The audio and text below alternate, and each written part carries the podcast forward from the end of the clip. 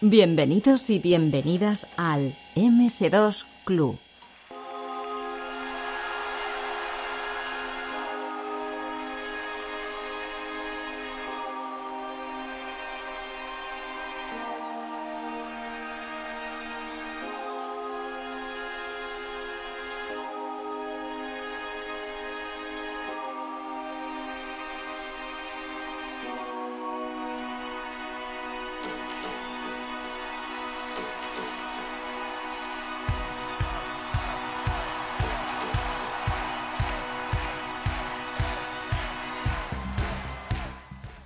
Hoy traemos al MS2 Club una persona que ha estado en muchas empresas eh, de desarrollo de videojuegos españolas, pero no en el rol de desarrollador de aplicaciones, sino pues en otras partes del tejido empresarial de las mismas. Tenemos el enorme gusto de contar con la presencia de Jesús Alonso, periodista de profesión, pero que lleva desde 1982 en el mundo de los videojuegos. Muy buenas, Jesús, ¿qué tal?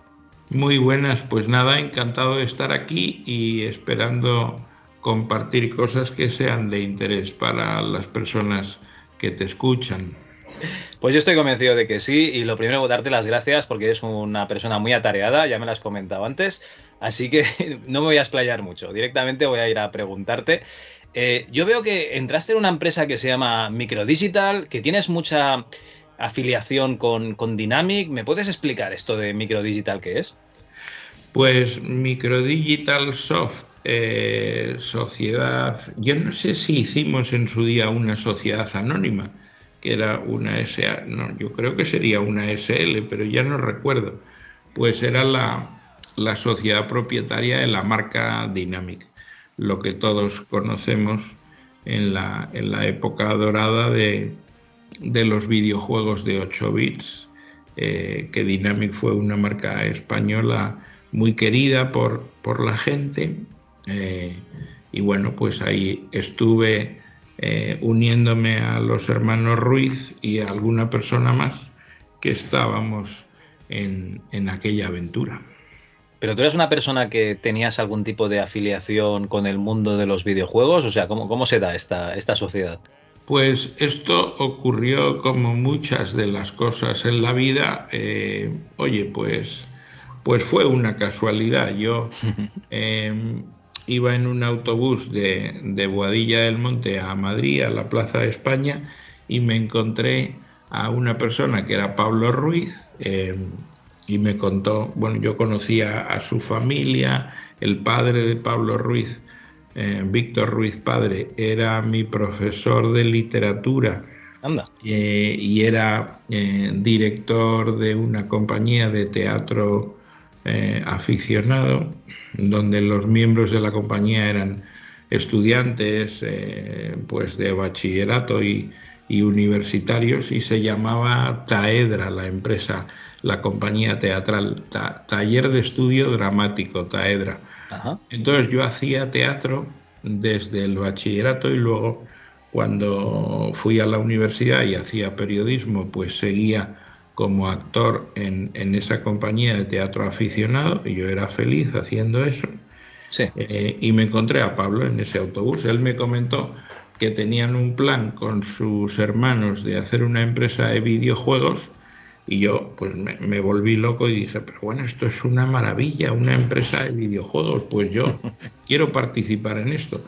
En el transcurso de ese viaje desde Boadilla del Monte hasta Madrid, se produjo, eh, eh, pues se produjo la, sorpresa de que llegamos a un acuerdo eh, y hicimos el acuerdo de que yo pasara a ser director comercial de la compañía y ellos pues me recibieron con los brazos abiertos. Necesitaban una persona que llevara las ventas de esa empresa que estaban constituyendo eh, yo recuerdo que ellos eran menores de edad, entonces yo era mayor de edad y podía eh, pues firmar los papeles, eh, abrir una cuenta en el banco, estas cosas, ¿no? Entonces yo estaba estudiando periodismo, haciendo teatro en Taedra y, y lo que hacía es que por las mañanas iba a una compañía de seguros a vender seguros como vendedor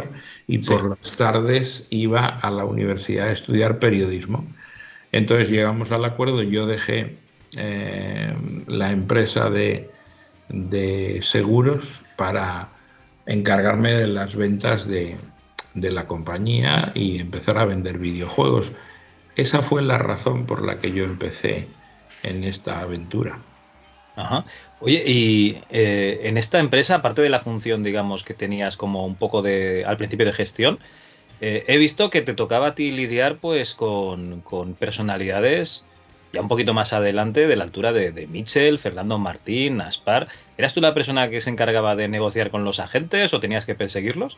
Sí, o sea, eh, mi trabajo era de un lado estar en como responsable de las ventas de la empresa, pero en un momento así, desde el principio, empecé a dedicarme a las compras también. Entonces, una parte que era muy importante era comprar derechos de ah, imagen, los derechos de propiedad intelectual de los productos ah, que estábamos desarrollando. Entonces, cuando decíamos, bueno, pues vamos a hacer un simulador, un videojuego que va a ser un simulador de baloncesto y para este simulador vamos a usar la imagen de una estrella eh, del deporte. ¿Quién sería, si le pedimos una carta a los Reyes Magos, quién sería la mejor persona para hacerlo? Y entonces, pues decimos, bueno, pues Fernando Martín, pues vamos a hablar, busquemos las vueltas para conectar con, los abogados o los representantes legales de, Fernando Martín, hablar con él, proponerle el proyecto y entonces eh, pues hacer esto. Así lo, lo, hicimos con Fernando Martín, lo hicimos con Michel, el jugador de fútbol, lo hicimos con incluso con Severiano Ballesteros para un proyecto muy bonito de, de hacer un simulador de, de, baloncesto.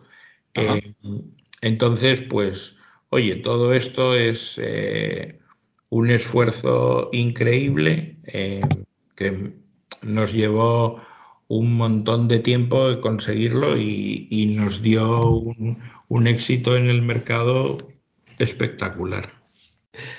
Y durante estas negociaciones se te dio algún caso extraño, ¿no? De que alguna estrella se dijese, hostia, es que yo esto de los videojuegos no lo veo, ¿no?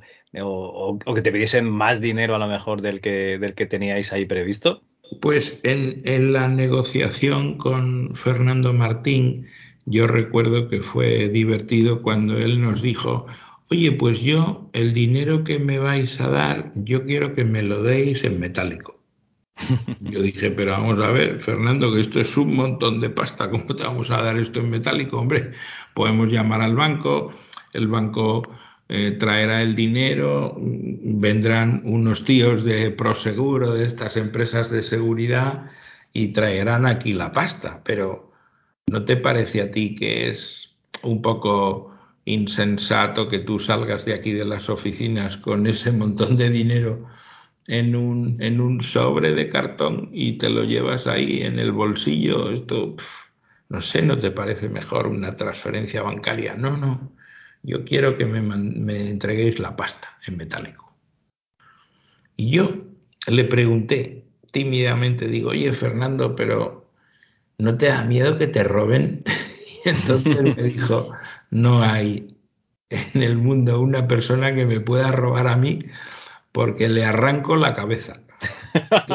Yo veía lo grande que era y el tamaño de sus manos y decía, este hombre no conoce el miedo, porque claro, él piensa que cualquier tipo que se le acerque con, ánimo de amenazarle, de, quererle robar, le, mete un viaje que, le, cambia la cabeza de sitio. Me quedé impresionado, es una anécdota eh, para recordar y luego Recuerdo que iba con él por, por el Paseo de la Castellana en aquella época. Todos los jugadores de, de baloncesto les habían dado, bueno, esto que pasa con las compañías, las marcas que les patrocinan o que tienen acuerdos. Yo no sé si eso fue en el Real Madrid o fue en la selección española, les dieron un Porsche Pero claro, para que un jugador de básquet se meta en un Porsche no puede haber, mm, digamos, pasajeros atrás. Entonces eran unos Porsches que estaban adaptados eh, y solo había un lugar para el piloto y un lugar para el copiloto. entonces, pues yo iba con él, yo no recuerdo por qué razón estaba yo con él en el coche, si íbamos a hablar con abogados o lo que fuera. Y yo veía cómo conducía él por, por el Paseo de la Castellana a las velocidades a las que iba. Madre mía, yo decía, pero macho, pero tú cómo conduces así. Y me dijo el tío, que esto sí que es un, un testimonio curioso, me dijo Jesús, yo sé que me voy a morir joven, porque a mí me gusta vivir la vida exprimiéndola cada minuto y tal. Entonces él corría mucho con el coche y luego se mató en accidente de coche. Y cuando yo vi la noticia en el telediario me quedé consternado porque me acordé de lo que me dijo. O sea que él tenía como una premonición de que se iba a morir joven. Bueno, toda la gente joven, ¿no? A lo mejor también lo, piensa. No sé. No sé, yo, yo me quedé, me quedé loco con a cuadros, sí, me, me, impresionó mucho. Madre mía. Bueno, eh, estamos en Microdigital todavía, no, no, no la hemos abandonado. Pero la razón por la que he contactado contigo es que, hablando con uno de los miembros de, Aviador Dro, porque aquí en España había una empresa de distribución de software que se llamaba Drosoft, ¿vale? Que venía de un poquito de, una sociedad montada, en teoría, hasta donde yo sabía, por esta gente de Aviador Dro.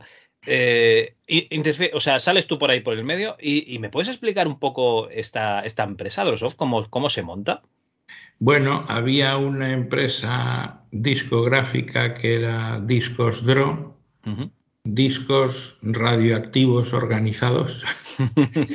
y entonces, pues ahí había un grupo de locos que querían hacer cosas y promocionar, distribuir, comercializar otro tipo de música.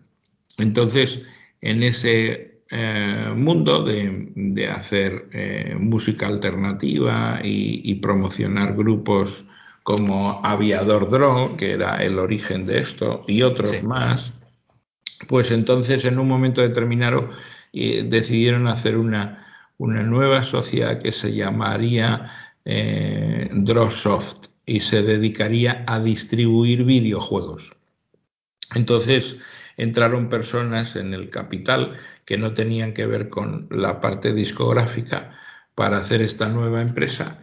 Y en un momento determinado, eh, Dynamic estaba siendo distribuida por, por Herbe, la compañía Herbe Software, pero Herbe empezó a hacer una empresa que nacía con el objetivo de competir con Dynamic. Digamos que Herbe veía que Dynamic tenía unos videojuegos de mucha calidad que se distribuían muy bien, que se vendían de maravilla, ellos ganaban un montón de dinero distribuyéndolos y nosotros eh, editándolos y pensaron, si yo soy Herbe Software y tengo una distribuidora de software y distribuyo marcas nacionales e internacionales, ¿por qué no ah, poner en marcha la creación de un estudio de desarrollo de videojuegos eh, pues que compita con, con, Dynamic y que me dé a mí un, catálogo eh, propio con el que voy a tener una mayor rentabilidad. Entonces,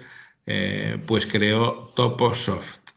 Entonces, al crear Toposoft, empezamos a tener, pues estábamos desalineados. No, no era razonable que Dynamic tuviera como distribuidor a Herbe, siendo Herbe eh, pues el que había creado Toposoft. Entonces empezamos a buscar alternativas y llegamos a un acuerdo de distribución con eh, Drosoft y de ese acuerdo de distribución pensamos en, de una manera más amplia y compramos un porcentaje de la empresa. Si no recuerdo mal y la memoria no me falla, compramos el 40% de Drosoft. Entonces, Dynamic era propietaria del 40% de Drosoft y empezamos a distribuir con ellos Yo me fui ahí eh, una temporada a ser director de la compañía eh, y también invertí en Dropsoft con mi hermano y mi padre en esa ampliación de capital que hicimos después de la compra, pues yo acudí y compré unas acciones de la empresa. Entonces, en un momento determinado, vendimos a, Electronic Arts, eh, la distribuidora Dropsoft, y, fue el primer exit que hice yo en mi vida. Vale, vale, pero eso sería muchísimo más adelante, ¿no? ¿Ya?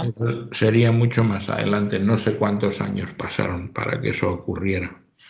Oye, cuando eh, formas parte ya, digamos, activamente de Drosoft, eh, te dedicabas simplemente a, la parte del software, entiendo, no a la parte musical. Exactamente, solo el software. Lo que pasa es que como estábamos en el misma, las mismas oficinas, pues tenía eh, diversión permanente, porque llegar allí los grupos, pues yo que sé, había Dro, había otra empresa que se llamaba Gasa, otra que se llamaba Twins, em, y muchos grupos exitosos de la época, eh, pues estaban por allí y, y era un ambiente muy divertido, muy divertido.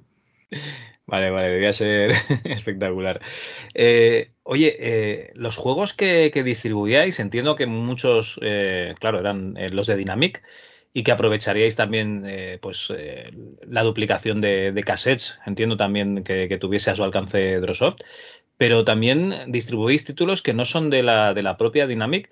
¿Quién se encargaba de buscar estos títulos?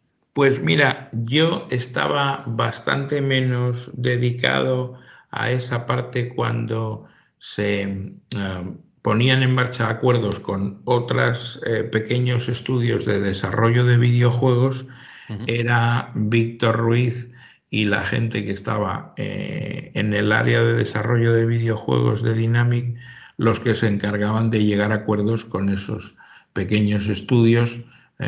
yo recuerdo que vi en un momento determinado a unos muchachos, me vinieron a ver eh, cuando ya éramos a Dynamic, a ver si era con Dynamic Multimedia, ya no me acuerdo si era Dynamic, en la primera Dynamic creo, antes de ser Dynamic Multimedia, y llegaron ahí eh, chiquillos muy pequeños, muy jóvenes, como Carlos Abril y su hermano, ah, que desarrollaban videojuegos, yo les recibí y les hice muy fácil el contacto y luego les dejé en manos de, Víctor Ruiz y de su equipo eh, para llegar a los acuerdos y, que pudieran desarrollar desde fuera videojuegos. Luego ellos se incorporaron a la plantilla en el futuro. O sea, yo no, yo no me dedicaba a eso, pero en algunas ocasiones sí tuve eh, que estar metido en esos líos también.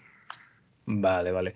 Em, por cierto, que algunos de los juegos, eh, sobre todo los de 8 bits, eh, los comprabais también del extranjero y los eh, doblabais aquí, o sea, se les cambiaba el texto para que estuviese en, castellano o en español.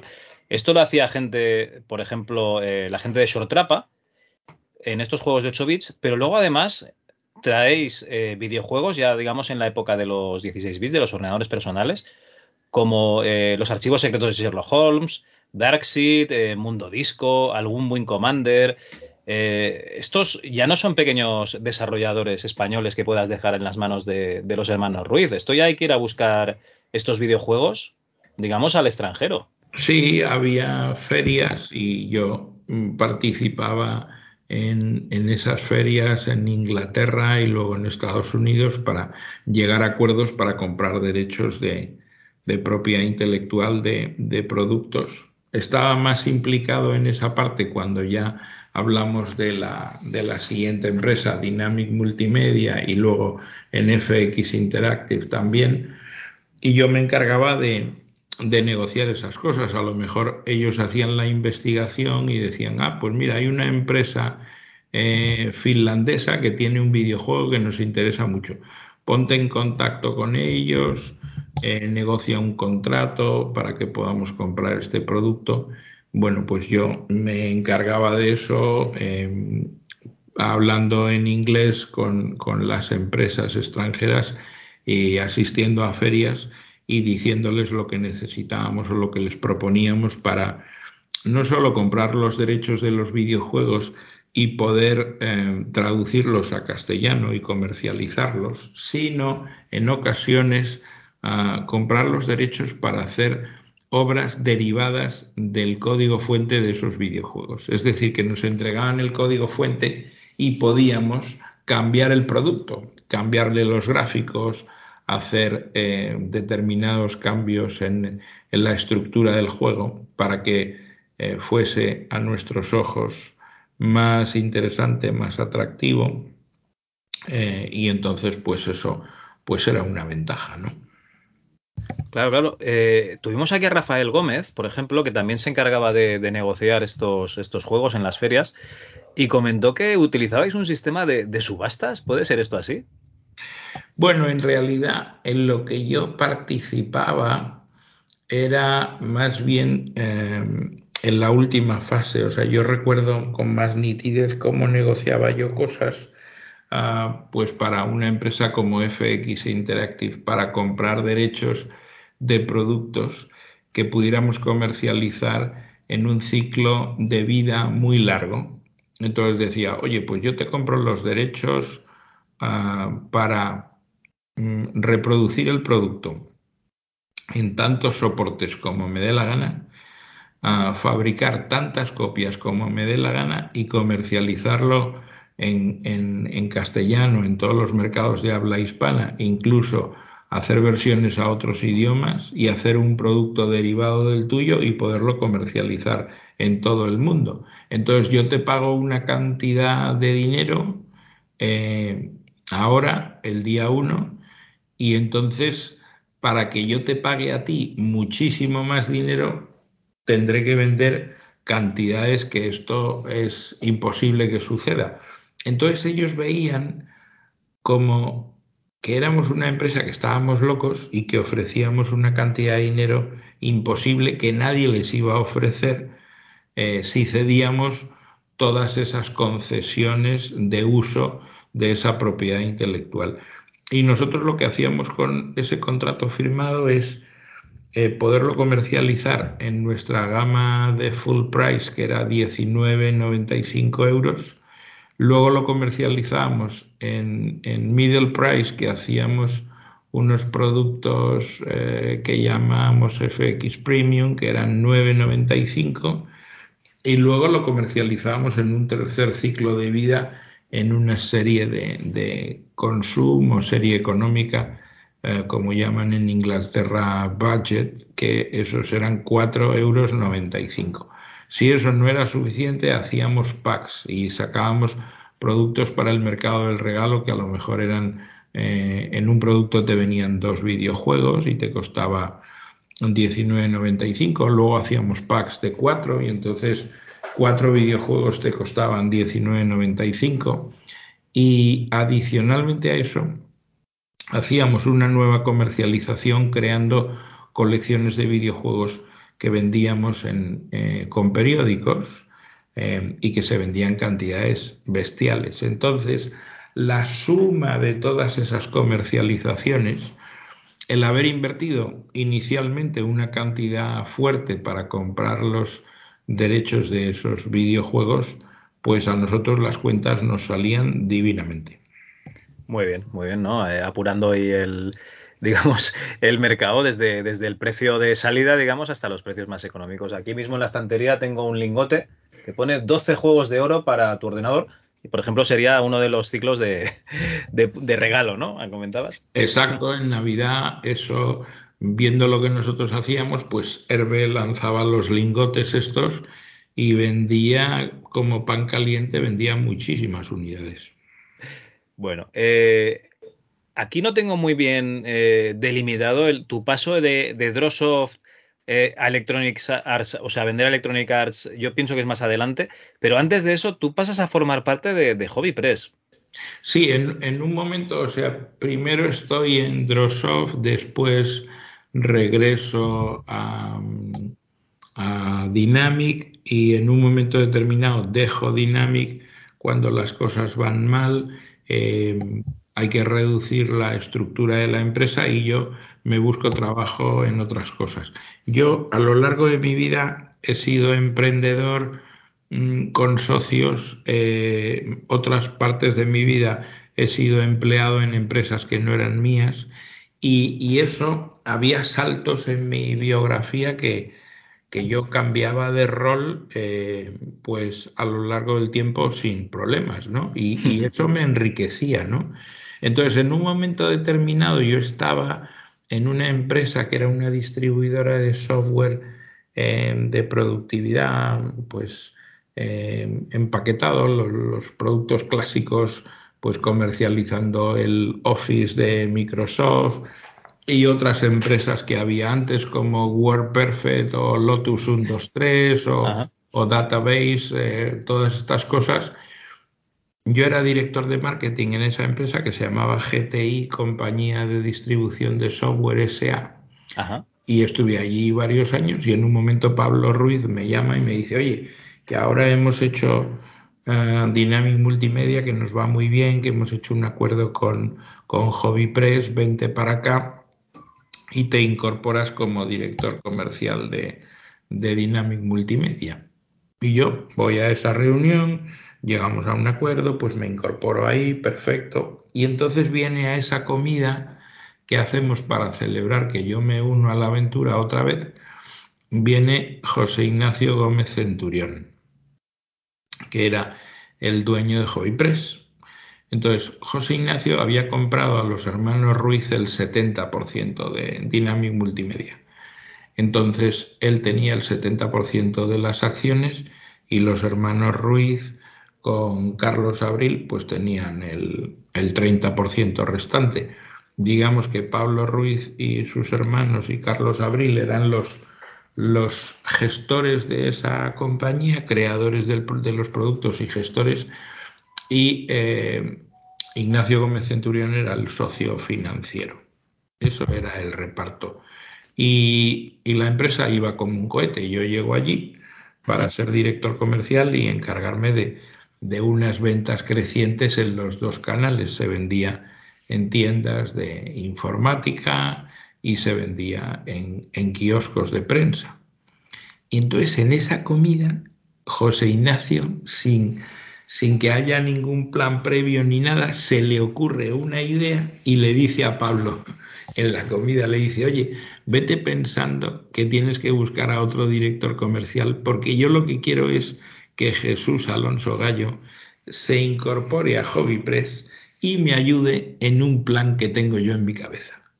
El otro se queda petrificado. Pero vamos a ver, ¿cómo me vas a quitar a un empleado que he buscado yo? ¿Y qué quieres que haga? Y dice, no, hagamos una transición. Entonces él, que sea director comercial de, Dynamic un tiempo eh, y dedique pues el 90% de su tiempo a Dynamic y el 10% a Hobby Press, luego que dedique el 75% a Dynamic y el 25% a Hobby Press y luego 50-50 y luego ya tú te buscas un director comercial y que ya se venga a Hobby Press porque yo tengo un plan para él que he visto sobre la marcha. Tú fíjate qué cosas tiene la vida, ¿no? Eh, entonces él lo que vio es que quería montar Hobby Press Latinoamérica. Y cuando hablábamos de la vida, de la familia, de si estaba casado y tal, pues yo le dije que mi esposa era editora en la editorial McGraw Hill. Y entonces se le encendieron los ojos diciendo, joder, macho, si este tío lo meto yo a, construirme Hobby Press en Latinoamérica y su esposa puede ser directora editorial, les, les hago una oferta que no van a poder rechazar y entonces les mando a Latinoamérica y que monten la empresa allí y así yo tengo Hobby Press en España y en Latinoamérica. ¡Ja! Una, una, una, me quedé loco, me quedé, no, no, no, no podía creer lo que estaba escuchando. Vale, vale. Una preguntita. Eh, Hobby Press, eh, entendamos que, era la gente que sacaba Micro Hobby. Bueno, eh, Gómez Centurión sacó Micro Hobby, Micromanía, etcétera.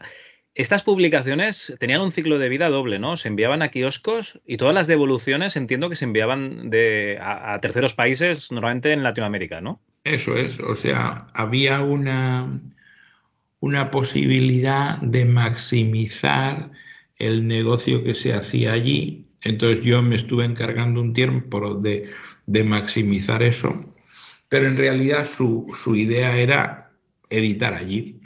Entonces eh, yo me fui con mi esposa y con, y con José Ignacio Gómez Centurión y fuimos a Buenos Aires, estuvimos estudiando el mercado, hablando con las imprentas, viendo las editoriales, cómo podía ser y tal. Y luego, pues él se regresó y yo estuve allí estudiando eso.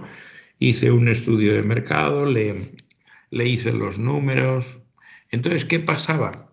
Que en Latinoamérica no querían que vinieran editoriales americanas o editoriales europeas a imprimir allí y quedarse con el negocio. Para proteger las editoras locales. Entonces, cuando yo iba a comprar papel para imprimir las revistas y les pedía los presupuestos, el papel igual me costaba, no recuerdo de lo que estamos hablando, pero era una barbaridad. Igual me costaba 10 veces más caro el papel para imprimir las revistas en Latinoamérica que en España. Entonces, los costes de imprenta, los costes de impresión, las imprentas, les pedía precios a todas las imprentas y me cobraban el triple de lo que me cobraban las imprentas en Europa, en España. Entonces yo le dije, macho, esto es un mercado eh, cerrado, no te van a dar precios adecuados y tú no vas a poder producir aquí y distribuir con el modelo que tienes en España, que es revistas de súper alta calidad en color, con un papel bueno, muy bien maquetadas, muy bien diseñadas, a, precios de tapa muy bajos. Esto no va a funcionar. Oye, y entonces pues le dije, si tú quieres, yo, yo lo hago eh, y vas a perder eh, en unos años 3 millones de dólares. Pero creo que es una locura que, que yo lidere un proyecto que ya sé que los números son imposibles. Y entonces dijo, ah, pues, pues vaya. Bueno, pues os incorporo aquí. Entonces a mí me nombró subdirector general de la empresa para que me encargara de, de diferentes cosas. Entonces estuve eh, haciendo un plan de reducción de costes para reducir los costes de la compañía eh, de una manera relevante eh, y estuve trabajando con su hermano que estaba de director de distribución eh, y colaboramos mucho. Entonces yo me encargaba de toda la distribución de los productos en kioscos, tanto PC Fútbol como los demás, y luego hice una división nueva de productos editoriales con software de aparición no periódica, que no eran revistas, y lancé varios productos multimedia que funcionaron bastante bien, eran muy rentables y mi esposa pues estaba allí como, como responsable editorial de, un montón de iniciativas nuevas que se hacían y tal, de productos nuevos.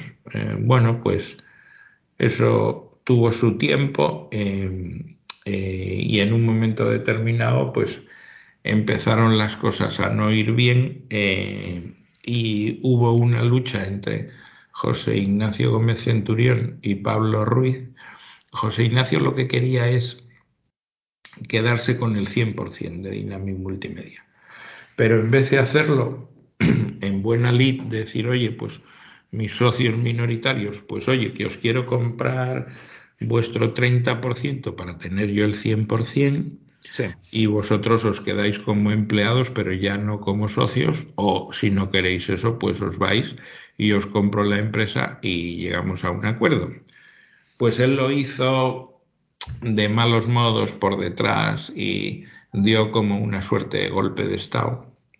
Eh, y yo me encontré con esa situación, claro, pues José Ignacio era mi jefe y, Pablo Ruiz era mi jefe también, tenía dos jefes, uno representaba el 70% de la propiedad de, de, el otro el 30%, pero yo tenía claro eh, que lo que José Ignacio estaba haciendo estaba muy mal hecho y presenté mi dimisión y me fui con una mano delante y otra detrás. Vaya. Bueno, eh, Gómez Centurión ya tenía fama de, ser una persona bastante peculiar, ¿eh? o sea, no hace falta que comentes tampoco muchos detalles, pero realmente él tenía una, idea del negocio. Los hermanos Ruiz, yo, entiendo que habían mamado el, software de, lúdico, ¿no? Los videojuegos desde, desde pequeños y, estos roces que comentas, pues bueno, a lo mejor son normales también que salgan. Eh, cuando te vas de Dynamic Multimedia, Dynamic Multimedia ya deja de ser la casa de, los hermanos Ruiz, pero ellos siguen adelante y montan FX Interactive. Sí, entonces yo lo que hice es dimitir, e irme con una mano delante y otra detrás. Eh, pues luego los, los hermanos Ruiz dimitieron y Carlos Abril también y otras personas. Bueno, pues entonces creamos FX Interactive y, lo creamos a partes iguales eh, Víctor Ruiz, Pablo Ruiz, Nacho Ruiz y Carlos Abril y yo. Teníamos un 20% del capital cada uno, en total pues el, 100% de la empresa. Muy bien. Eh, en FX Interactive el modelo de negocio vendría a ser un poquito como en Drosoft, ¿no? Eh, tenéis eh, algún desarrollo propio, pero la mayoría de, desarrollos son videojuegos traídos del extranjero, como comentabas antes. de hecho, eh, muy bien localizados, o sea, tenéis aventuras como las de Deponia y tenéis algún, algún videojuego, yo que sé, el Zar, el Sacred, el, el Imperium 3, por decir unos pocos que están muy bien localizados aquí a España y que de hecho cuando FX ha dejado de venderlos, eh, tú los puedes comprar igualmente, tú te vas a la página de Steam, la página digital, los compras, están en perfecto inglés. Eh, ¿Qué pasa aquí con FX Interactive y lo que sería la venta online, que no acabo de, despegar? Bueno, en un momento determinado de FX Interactive va muy bien, va muy bien, va muy bien, y llega un momento que empieza a tener un, un nudo, es como un, problema estratégico de qué haces con la empresa, hacia dónde vas, porque está ahí el tema de los videojuegos para móviles, para teléfonos móviles, está el tema de consolas. Parece que el mercado de PC ya no va a ser lo grande que había sido eh, y entonces hay un nudo estratégico y yo empiezo a tener diferencias con Pablo Ruiz en la manera de ver las cosas. Eh, entonces, en un momento determinado, pues esas diferencias acaban en que yo eh, decido vender mis acciones. Ellos me compran mi parte y yo salgo de la compañía y luego al poco tiempo le pasa lo mismo al otro que no era hermano, que era Carlos Abril. Eh, pues vende su parte y sale de la compañía. Carlos monta una empresa de videojuegos que se llama Cocodrile y, yo pues me pongo a hacer otras cosas con mi vida, ¿no? Después de eso me parece que participé en una startup de software de seguridad informática que se llamaba Mosec y después de eso la empresa no, no funcionó. Me pasé un año viajando por todo el mundo evangelizando sobre la solución que tenía esta empresa y no, no era creíble para los gigantes de, de la telefonía móvil que una pequeña empresita en España pudiera hacer software de seguridad informática para eh, proteger de los virus ah, los, los nuevos móviles que estaban saliendo al mercado. Y entonces luego monté eh, restaurantes.com, que ha sido el cuarto emprendimiento en el que yo he participado. Sí, no, restaurantes.com, además, eh, que yo creo que es un, desarrollo muy bonito, sería la primera parte de los, de los 2000, ¿no? O a mitad, a mitad de la primera década de los 2000, que sería la, época de, los .com, antes de la crisis y, justo cuando la crisis. Y, un mercado que, todavía no sabíamos si, si, esto valía para algo, ¿no? Ahora ya está demostrado, ¿no? Que la, que la gente puede eh, vivir simplemente de, de posicionar páginas web ¿no? Pero en aquella época, joder, era, era complicado, ¿no? Posicionar la página y tener aquí eh, un buen portal que atender a la gente. Este restaurantes.com también lo vendes, ¿no? Sí, o sea, yo creé la empresa con un socio que busqué, que era eh, complementario a mí en, en, lo que necesitaba esa empresa. Yo me encargaba de, de la, del front office de la compañía, pues estar con las ventas, conseguir eh, que miles de restaurantes eh, nos pagaran por enviarles reservas de mesa. Eh, y él se encargaba del back office y, se encargaba de crear una web que, tenía dentro una plataforma tecnológica muy precisa para que tú pudieras reservar mesa en un restaurante con dos clics y cuando llegaras al restaurante la mesa estuviera tu nombre. Eh, pues eso eh, fue apasionante, lanzamos la empresa en el mes de mayo de 2009 y la vendimos en el mes de diciembre de 2016. Entonces fue una larga carrera, eh, sangre, sudor y lágrimas, ahí compitiendo contra empresas que tenían recursos prácticamente ilimitados y nosotros teníamos capital espalda, la espalda de Antonio Fernández Ruiz y la mía, trabajando mucho, convenciendo a muchos clientes y en un momento determinado pues entró un fondo de capital riesgo que se llama Seaya Ventures um, y nos dio la capacidad de crecer. Eh, nos fusionamos con Restalo, que era un competidor en Barcelona, eh, hicimos un, un acuerdo um, de Media for Equity con A3 Media y hicimos una gran campaña de publicidad en televisión y luego abrimos México y llegó el grupo Michelin y nos compró la empresa y todos vendimos. Fíjate que, que, yo no lo veo tanto un desafío tecnológico como un desafío de que en, en esa época, ¿no? en el 2009-2010, la gente que tenía un restaurante eh, lo convencieses de que, de que aceptase las reservas online. Fíjate el, la dificultad que le veo yo al, al, negocio. Claro, era, era muy complejo porque, porque tú mmm, hablabas con diferentes perfiles de propietarios de restaurantes y algunos es que no entendían la propuesta de valor. Que tú me vas a mandar reservas de mesa por internet, pero ¿eso qué es? Entonces había gente que teniendo una solución tecnológica al alcance de la mano, nos obligaban a que les llamáramos todos los días antes del servicio de comida y todos los días antes del servicio de cena los 365 días del año y que lo que les habíamos enviado por correo electrónico y que podíamos escribir en su, en su libro de reservas online y que ellos no les daba la gana imprimir en su impresora para tener las reservas de mesa, un call center de señoritas de trémula voz les llamasen y le fueran contando y los otros con, con letra inglesa iban anotando en el libro de reservas de papel las reservas. Imagínate la locura. Teníamos no, no, me lo creo, una reserva online donde todo era digital y la teníamos que convertir en analógica y llamar por teléfono. A ver, a las 2.00, primera reserva, doña Margarita Pérez Arribas. Son cuatro comensales. Le doy el móvil. y ellos tomaban nota de todo y lo tenían ahí. O algunos que decían, no, yo no tengo ordenador en el restaurante y no lo tendré nunca. Eran cosas... No, era, era la época, era la época, era normal, ¿eh? Eh, mi hermano recibía reservas de habitaciones para, para, un hostal que tenía por internet y me tocaba a mí mirar el correo electrónico y llamarle para, precisamente para lo mismo. O sea que sí, que conoces, conoces cómo pueden llegar a ser las cosas. La mentalidad, sí, sí. Bueno, eh, nos has contado muchas cosas. Eh, yo no paro de, de, de ver todas las empresas que, que, has montado. Eres un, realmente un emprendedor.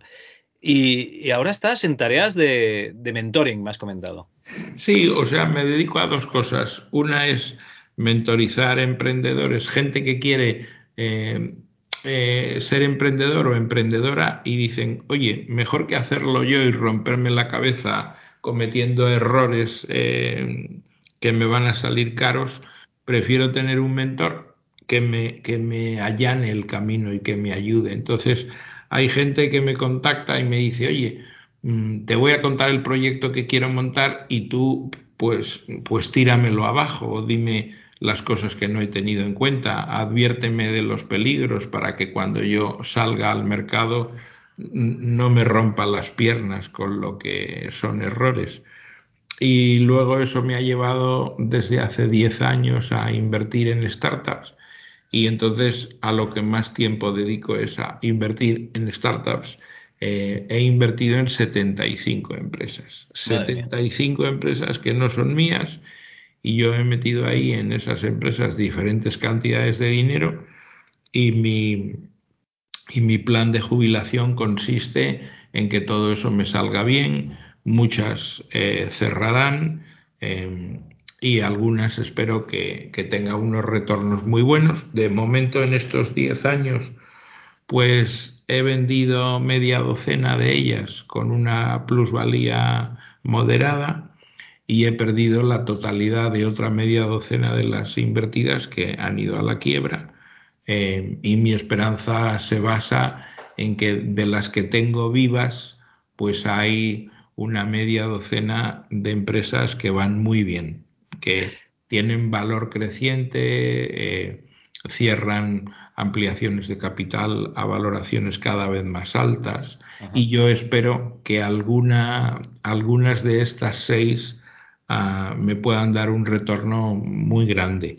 Eh, que este es el, el, mundo de la inversión alternativa. Tú tienes que perder toda la inversión en la mayor parte del portfolio, pero puede que tengas en varias empresas que el retorno que te dan es tan bueno sobre la inversión que hiciste en esas empresas concretas que el retorno de una empresa en ocasiones paga la inversión total en, las, en el portfolio entero. O sea, yo eh, estoy con, con, esa idea de poder conseguir a lo mejor que, tres de esas empresas me puedan pagar la totalidad del portfolio y entonces la inversión total que yo he metido ahí en 10 años, el retorno sea multiplicar por tres y que me venga un retorno de 3x sobre la inversión total y habrá merecido la pena que la inmensa mayoría pues acaben cerrando, como es lógico y normal en la,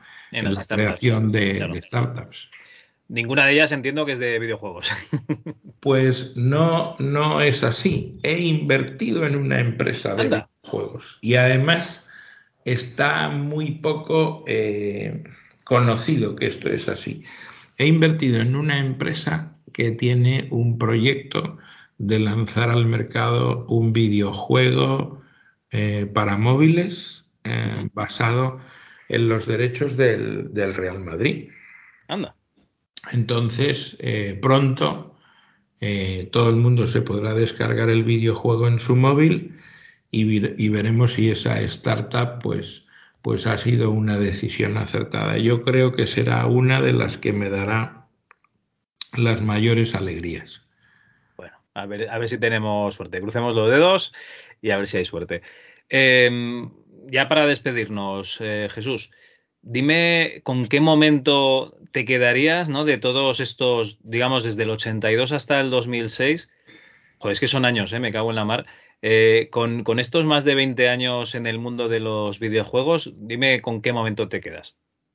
Bueno, yo creo que no se me va a olvidar nunca eh, esas conversaciones con los directores de, compras de grupos como el corte inglés diciendo que tenían que llamar a la policía cuando lanzábamos una nueva versión de PC Fútbol, porque las colas del público que quería comprar en el corte inglés, recuerdo de castellana, a lo mejor habían recibido 3.500 unidades del juego, o 4.000 o 5.000, y entonces, claro, había una cola en el Paseo de la Castellana que no te puedes imaginar. La gente ahí en peregrinación para ir y comprar el videojuego. Entonces, el corte inglés tenía que reestructurar sus operaciones, traer vendedores de la sección de, yo qué sé, de cosmética y de, perfumes para que se pusieran a despachar PC fútbol ahí a Y claro, vivir esas cosas, eh, recibir llamadas de Carrefour, oye, toda la mercancía que habéis enviado se ha vendido en las primeras horas, no tenemos stock. ¿Cómo de rápido vais a fabricar más? Y las fábricas echando humo. O, anécdotas como que contratábamos a la empresa Prosegur para que vigilara todas las operaciones de fabricación, para que nadie pudiera despistar un, un ejemplar del PC Fútbol y llevárselo en el bolsillo, ¿no? Eh, porque claro, eso era muy delicado ahí fabricando todo y, después de, un centro distribuyendo para toda España, para que los camiones llegaran a todas las provincias al mismo tiempo, que no hubiera eh, puntos de venta que lo tuvieran un día antes que los otros, sino que todo el mundo tuviera el producto eh, a la, en, en, el mismo día, digamos, ¿no? Sí. O sea, son recuerdos que, que me moriré eh, con esa alegría de haber tenido la suerte de participar tangencialmente en algo tan grande eh, donde yo intervenía tan poco eh, y, eran mis socios los que Carlos Abril y, y Gaby Ruiz ahí dedicándose en cuerpo y alma a hacer un producto que la gente era absolutamente fanática, les encantaba. No, no, la verdad es que sí. El PC Fútbol en los 90 era, era el, software español por, referencia. Y entonces, eh, la otra pregunta que te iba a hacer es: eh, ¿a quién traerías tú aquí eh, para hablar de, PC Fútbol? Entonces, ya casi que a Carlos Abril, ¿no? Directamente. Sí, yo creo que si traes a Carlos Abril, pues él puede contar muchas cosas. Lo que sería la leche es que convencieras a Gaby Ruiz y que trajeras a Carlos Abril y a Gaby Ruiz y les pudieras entrevistar a los dos porque sería muy interesante. Pues oye, eso es un doble desafío porque Carlos Ruiz ya me ha dicho que sí que quedamos, pero no me dice nunca cuándo.